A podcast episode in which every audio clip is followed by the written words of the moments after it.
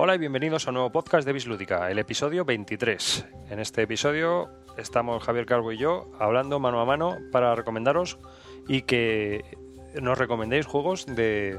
para regalar, ¿verdad, Javier? Sí, sí, has dicho el 23 ya, madre mía. 23 episodios. Parece increíble, ¿eh? Increíble, ¿verdad? Y parece que fue hace un año y medio cuando empezamos, ¿eh? Sí, sí, por ahí, un año y medio. Ah, Además, ah, hemos, fue- ah, hem- mira. hemos crecido bastante. Bueno, Qué pues comentaros que, que hoy estamos grabando vía Skype. Uno, Ujú. Yo estoy en Alcalá de Henares, Javier está en. Daganzo, Así que, pues nada, bienvenidos a este podcast que habla sobre los juegos de mesa y que en este episodio, pues como he dicho anteriormente, vamos a comentaros todos los juegos interesantes para regalar que consideramos nosotros y que han considerado nuestros oyentes que nos han mandado un correo y se han molestado en escribirnos y los hablaremos aquí para pero todos no vosotros. contesta mucha gente, ¿no? ¿Eh? No contesta mucha gente, ¿no? Hay unos cuantos. Sí. Sí, bueno, ahora hablamos sobre el tema y lo vamos a ir viendo porque a lo mejor nos toca dividir el podcast en dos partes. Así que vamos a ir comenzando si te parece. Recordaos que eh, podéis mandarnos un correo electrónico a nuestra página, a nuestro correo electrónico, a bisludica.gmail.com o que podéis dejarnos un comentario, de lo cual estaríamos encantados, en nuestra página web bisludica.com. También em, comentaremos más adelante en otro podcast, un poco más detalladamente, el problema que tenemos con las descargas, pero deciros que eh, estamos teniendo problemas a la hora de descargar los podcasts, mucha gente los está teniendo y no es culpa nuestra, es del, del sitio donde los alojamos, que es gratuito y bueno, tiene unas limitaciones. Entonces, pediros disculpas, estamos buscando alternativas y cuanto a- cuando podamos, pues cambiaremos y lo solucionaremos. Y sin más dilación, pues ¿qué te parece si comenzamos, Javier? Perfecto, yo estoy preparado. Uy, Perdón, Javier, perdón. Javier está malito. Joder. Bueno, será mi último programa. ya, perdón, perdón. Bueno, pues antes de. Vamos a, comenzar y vamos a estructurar este podcast en varias partes.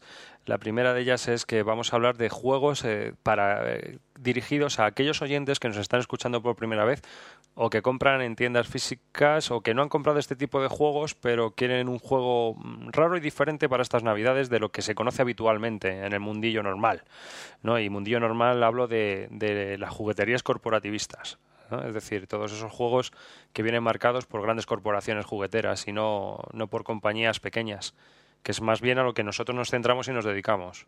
¿No es así? Sí, sí, que muchas veces, pues quizás hablemos de juegos, pues un tanto desconocidos para la mayoría de, mm, de nuestras orejas, ¿no? Que nos oyen. Pero bueno, la verdad que nos, nos interesan más este tipo de juegos un poco más desconocidos, ¿no? Hacemos mucho hincapié en este tipo de juegos, aunque también, también le damos a, a los mayoritarios, pero vamos, en, un poco quizás en menor medida.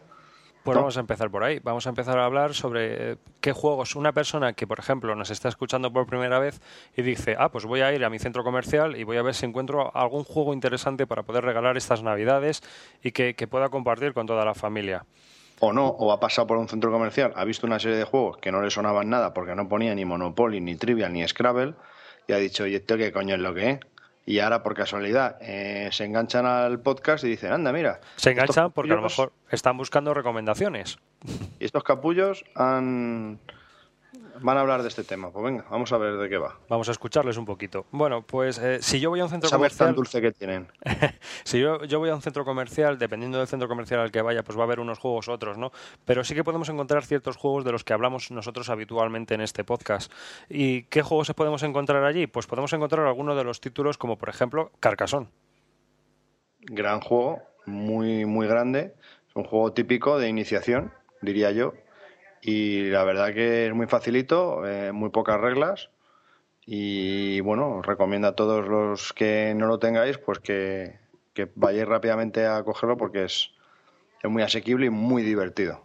Además es un juego escalable, funciona bien con dos, tres, cuatro personas, eh, incluso pueden jugar hasta seis, aunque ya se hace un poco lento, pero eh, el juego, es, digamos que puedes aumentar de personas jugando muy bien y no se nota mucho eh, dos, sí, dos cosas que sí, dos cosas que yo añadiría es uno para las primeras partidas aquellos que no estéis muy puestos eh, no utilicéis el granjero primero jugar con los tres personajes básicos y luego ya cuando sepáis le incorporáis al granjero porque puede llegar a causar algo de dudas un poquito de complejidad y tal y también recordaros que, que tiene varias expansiones ¿vale? O sea que si queréis complicarlo un poquito más, lo podéis complicar, que hay, que hay más expansiones.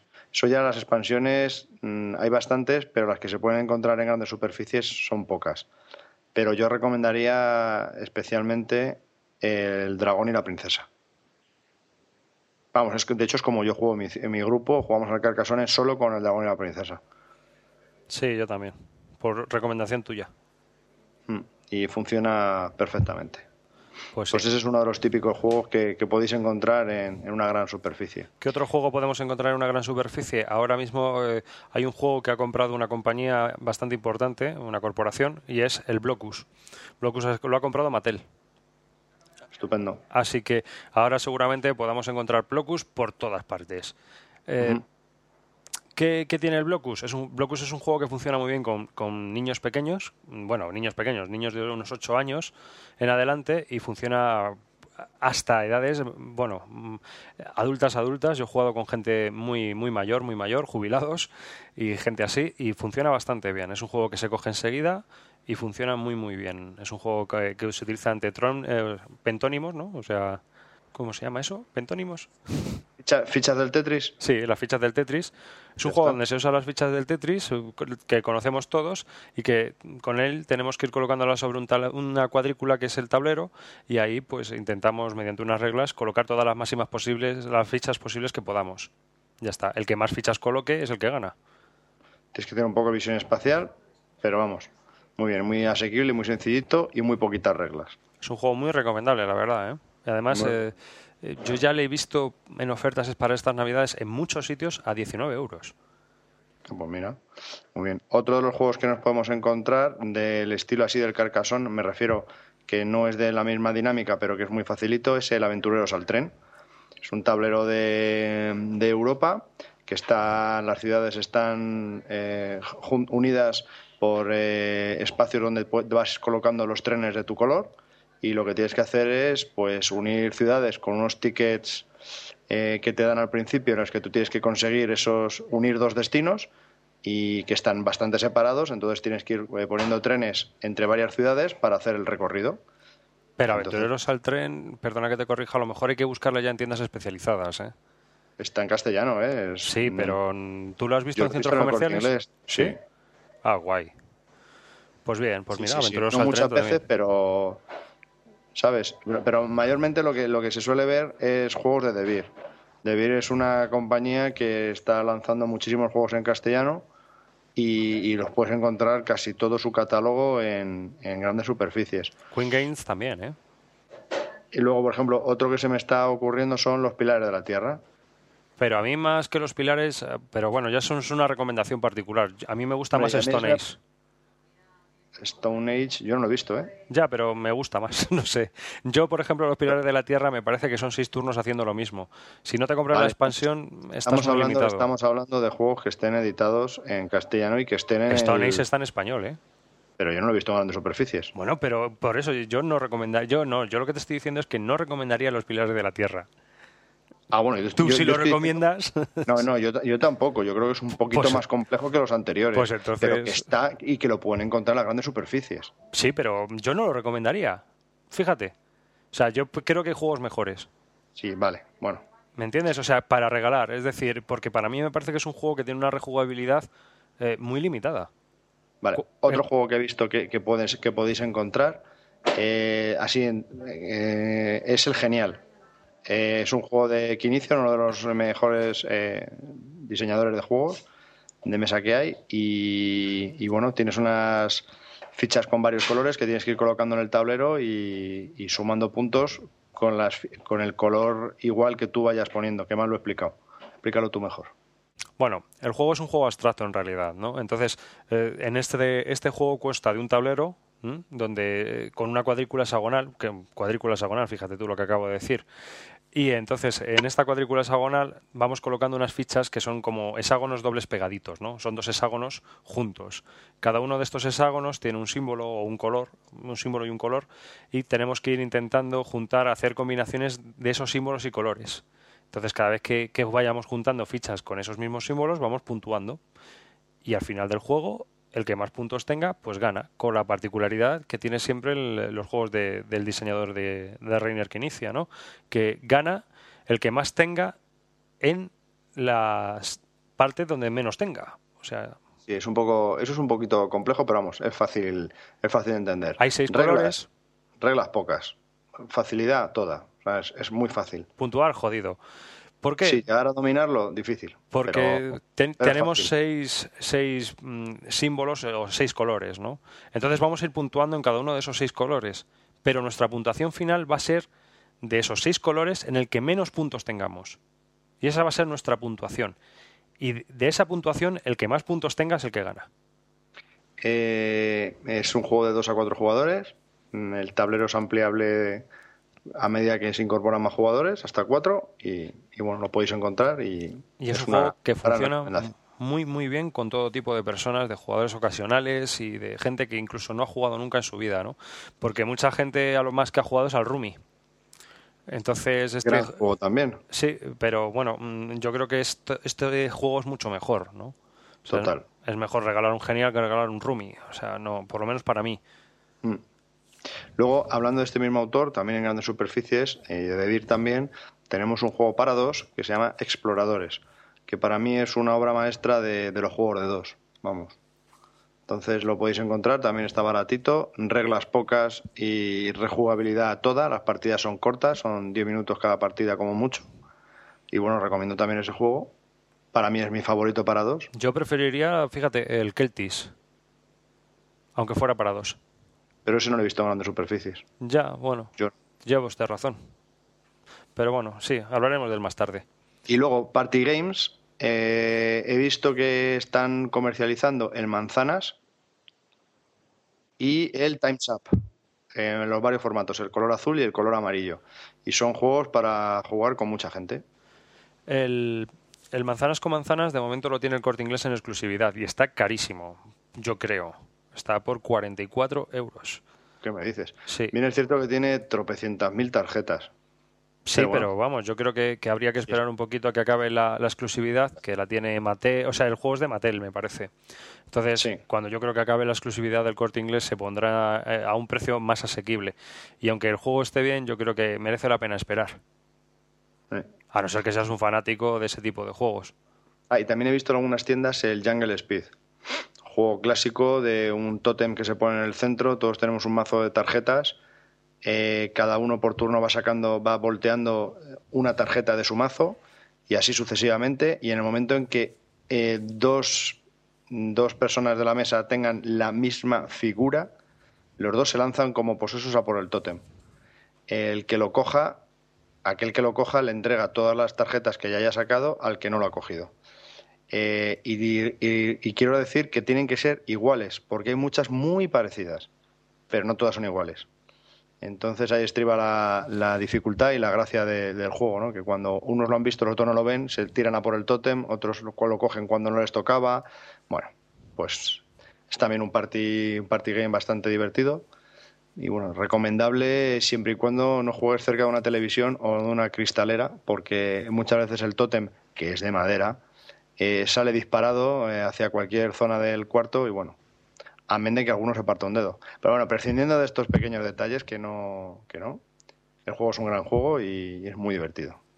Sí, aparte de este, también tenemos Dixit, que muchos de nuestros oyentes nos lo han recomendado para regalar estas Navidades. Y aunque nosotros somos un poco reacios, pues también lo vamos a comentar porque mm, creemos o hemos cambiado de opinión, hemos cambiado de parecer, gracias a las opiniones que nos han mandado los oyentes, ¿verdad?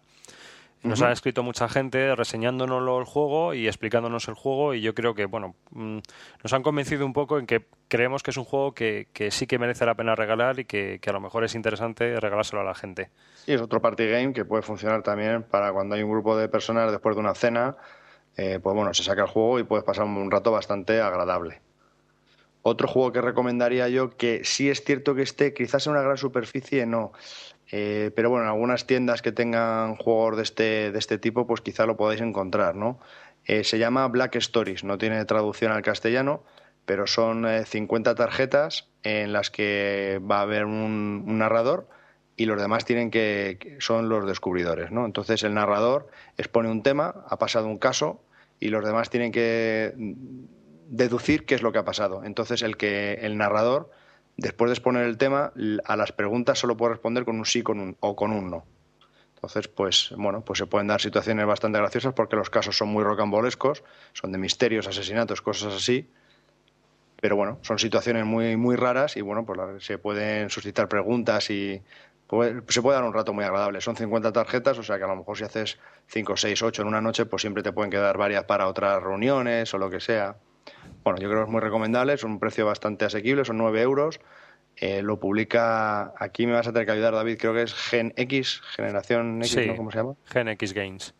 Gen X Games, bueno, que yo en grandes superficies no lo he visto, ¿eh? lo he visto en tiendas, pues eso. Especializadas de cómics y especializadas, en juegos de mesa o juegos o juguetes con jugueterías que tengan juegos de mesa pero bastante curioso. y ya, yéndonos a esa parte, vamos a, traspasarnos, vamos a dejar ya un poco los centros comerciales, nos vamos a ir a eso, a jugueterías especializadas o a, tiendas especializadas de juegos de mesa, donde podemos encontrar todos los juegos que hemos hablado anteriormente, mm, menos el manzanas con manzanas, que de momento está en exclusividad, y vamos a hablar de más juegos, añadimos más juegos a esa lista, ¿no? Es decir, eh, una persona que no sepa nada, pues va a tener que buscar una tienda donde comprar esos juegos. Estos juegos de los que vamos a hablar ahora, creemos, a lo mejor resulta que nos equivocamos y podemos encontrar algún juego en otro sitio. Pero bueno, bien merece la pena a veces explorar un poco tu ciudad, ¿no? Y ver dónde, dónde se encuentran esas, esas jugueterías y esas tiendas tan especializadas que te pueden dar más de una satisfacción, por lo menos a la larga. Yo, yo, si, si puedo hacer un poquito aquí un, un accessit, como dices tú, eh, em, el otro día consultando en la página de Debir, pues juegos que iban a salir en castellano, un poco las, las novedades que tenían y las eh, noticias que, de los próximos juegos, hay un apartado que son tiendas. Entonces eh, en tiendas y me salió un listado de todas aquellas tiendas especializadas en juegos en las que Debir tiene su catálogo en ellas. Y quiero decir que, bueno, que, esas, que en esas tiendas, que muchas de ellas yo he estado y muchas desconocía, y hay una lista tremenda, están por, todo, por toda España, en muchísimas ciudades que tienen tiendas especializadas en juegos de mesa. Eh, no solo se comercializan los juegos de David, sino que también están mm, otras editoriales españolas, un poco más pequeñas, pero que también editan juegos, ¿vale? O sea que es un gran referente ese listado a ver si para poder encontrar una tienda que pueda estar cerca de cada uno de vosotros. Pondremos el enlace en, nuestra lista de temas, ¿Mm? eh, en, el anuncio del podcast, o sea, en nuestro blog, para que la gente lo pueda consultar, si te parece. Sí, bueno, yo quería destacar desde, este, si entro en una tienda especializada empiezo a ver juegos y veo que hay, pues bueno, pues la verdad es que hay bastantes juegos editados en castellano, pero me gustaría recomendar uno que no está en las grandes superficies y que y para mí me parece un juego básico y que, y que es equiparable a un Aventureros al tren o un Carcassonne, en, dificultad me refiero, y es el alrededor de la, vuelta al mundo en 80 días, ¿no? No sé cómo se llama en castellano, creo que se llama así, ¿no? Sí, se llama así. Vale, pues un juego muy bueno, muy divertido, muy facilito, no tiene muchas reglas. Eh, Vamos a ver. Eh, perdona que te interrumpa. Lo siento. Sí, interrumpe. Eh, yo quería. Está bien, el juego está bien y funciona muy bien con jugadores ocasionales, pero cuidado, que el que, esté, que el que sea jugón y esté buscando un juego no es un juego. Cuida, estamos hablando de un juego para jugadores ocasionales o para juegos eh, familiares. Y cuando digo familiar. estoy hablando para las grandes masas. Efectivamente. Y cuando digo familiar, me digo la madre, el padre y los niños. No me estoy refiriendo solo a los niños. Sí, sí, sí, sí, o sea, me, sí, me, refiero a juegos familiares. Para jugar toda la pues familia juntos. Hemos estado hablando del carcasón y, juegos básicos de principiantes y para, para, empezar, para decir, ¿qué coño es esto? Mm, te lo digo porque mucha, yo he leído muchas reseñas negativas de este juego.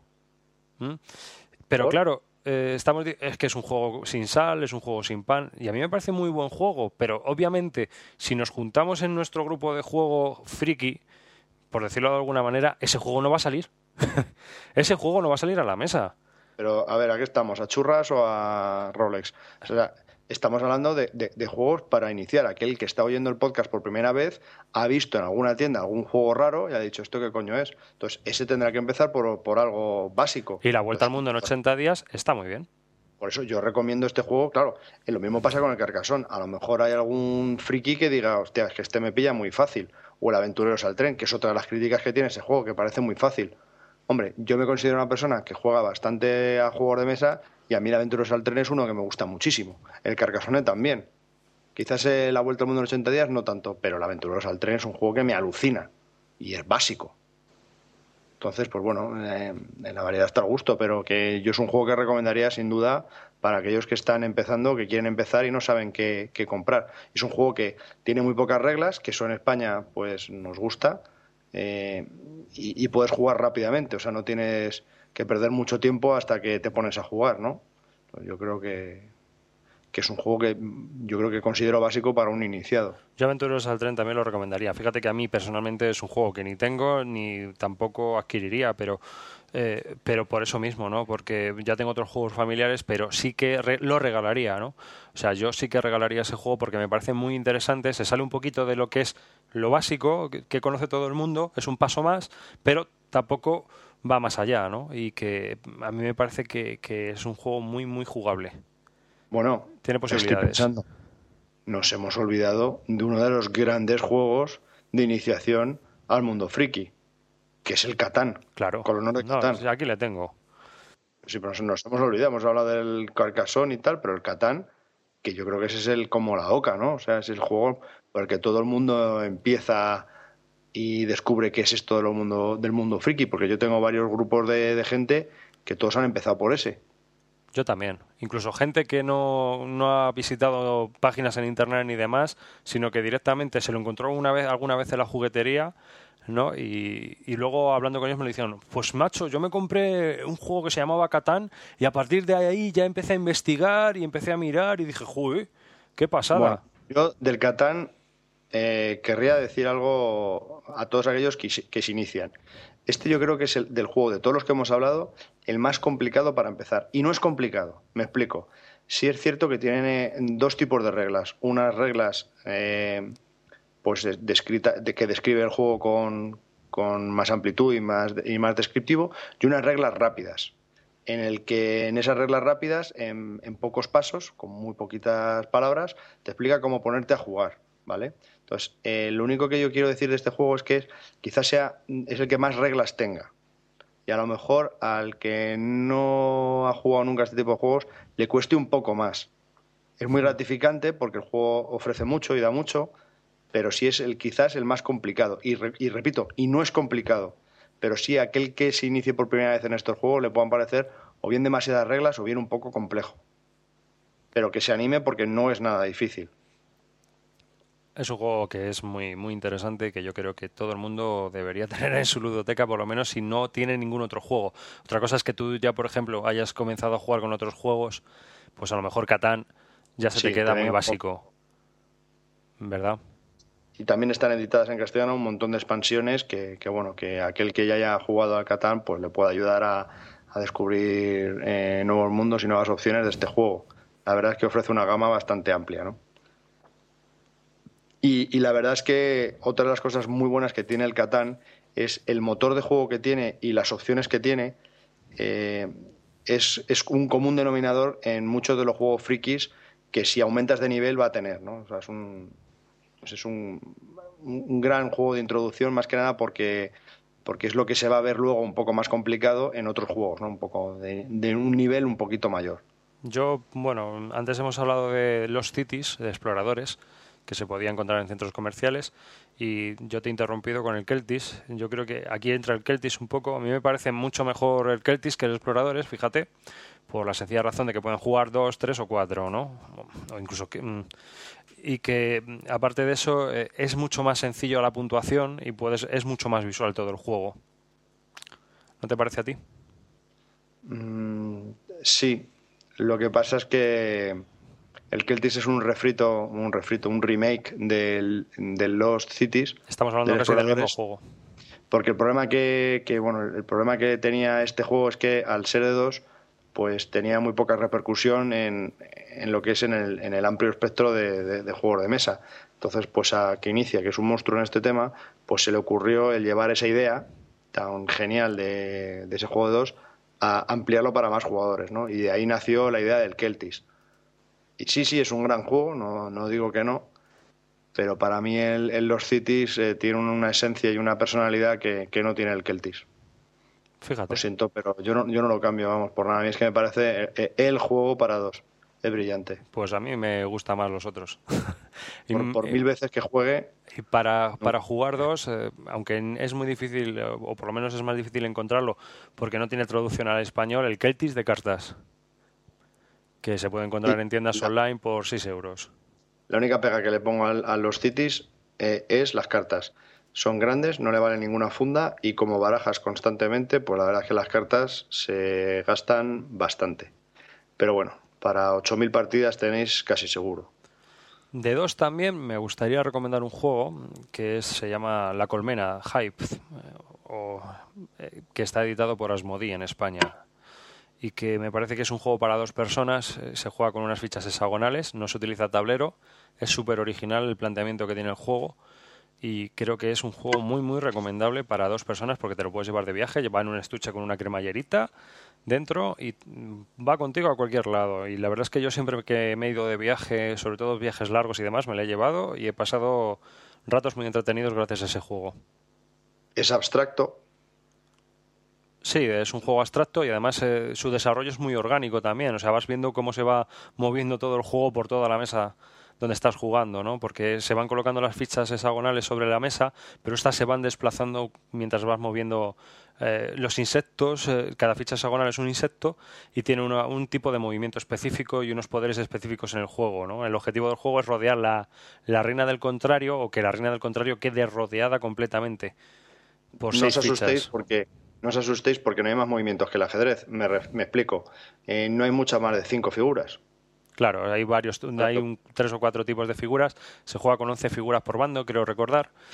Y... Por eso, que no hay muchas, que no os penséis que hay aquí 25 personajes distintos y cada uno tiene un movimiento. No, no, no y las, partidas, las partidas duran entre 15 y 20 minutos, ¿no? O sea que si juegas al ajedrez tampoco te puede parecer muy, muy complicado. Ah, sí, porque eh, aparte de viaje también me he llevado yo muchas veces el genial y me he llevado también muchas veces el, el Blocus de, de dos que hay un blocus solo para dos jugadores.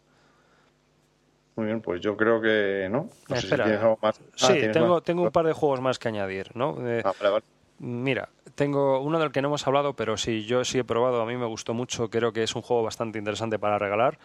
Eh, mm, del tipo de destreza se llama Taso, ¿no? que es un juego de destreza parecido a o de la línea esta del Jungle Speed, ¿no? Vas, pero que vas colocando piezas de madera sobre, sobre un círculo de madera también y que tienes unos movimientos y demás. Eh, lo regalé yo el año pasado, mm, creo recordar, y funciona muy bien con gente que no ha jugado en su vida a ningún juego en particular. ¿No? O sea, que solo ha jugado al Pictionary y al Trivial. Entonces, eh, eh, la persona a la que se lo regalé dijo que era muy original y que, que la, la, verdad es que les gustaba jugar a él en su casa. Así que. Ah, pues mira. Otro de ese tipo, o otro juego familiar que es muy accesible a todo tipo de personas, Ubongo, que creo que es un juegazo para regalar, ¿no? También. A mí me parece que es un juego muy interesante. Tenemos que, encajar unas piezas también tipo Tetris en unos planos que nos van entregando cada turno y tenemos un tiempo con un reloj de arena y el que va acabando las, esos pequeños planos y los va rellenando con las fichas, pues eh, tiene opción a ir cogiendo unas gemas que van puntuando al final del juego. Es así de simple. Pero el juego tiene tensión porque tienes que ir montando tus puzzles muy rápido y es también de visión espacial, ¿no? Muy parecido a lo que han sacado también el de, de mudanza, se llama en español. Ah, ya lo sacado es verdad, sí lo han editado en Sí, pero vamos, no, yo ese no lo he probado y no puedo recomendarle o no dejar de recomendarle. El problema eh, es que si no tienes visión espacial estás muerto y que cuando ya has jugado varias veces pues tienes una ventaja digamos mayor frente al resto porque ya sabes un poco cómo combina las piezas, ¿no? pues es lo mismo que es lo mismo que el Tetris. Si tú has jugado al Tetris y yo no, pues normalmente en las primeras partidas pues me vas a ganar porque tú te acuerdas, sabes lo que tienes que hacer, sabes cómo son las fichas y sabes cuáles son las mejores opciones para, ir haciendo Tetris. Pues esto es lo mismo. Y luego tenemos eh, que yo creo que, es una buena recomendación a alguien que, que quiera algo más y es el agrícola, ¿verdad?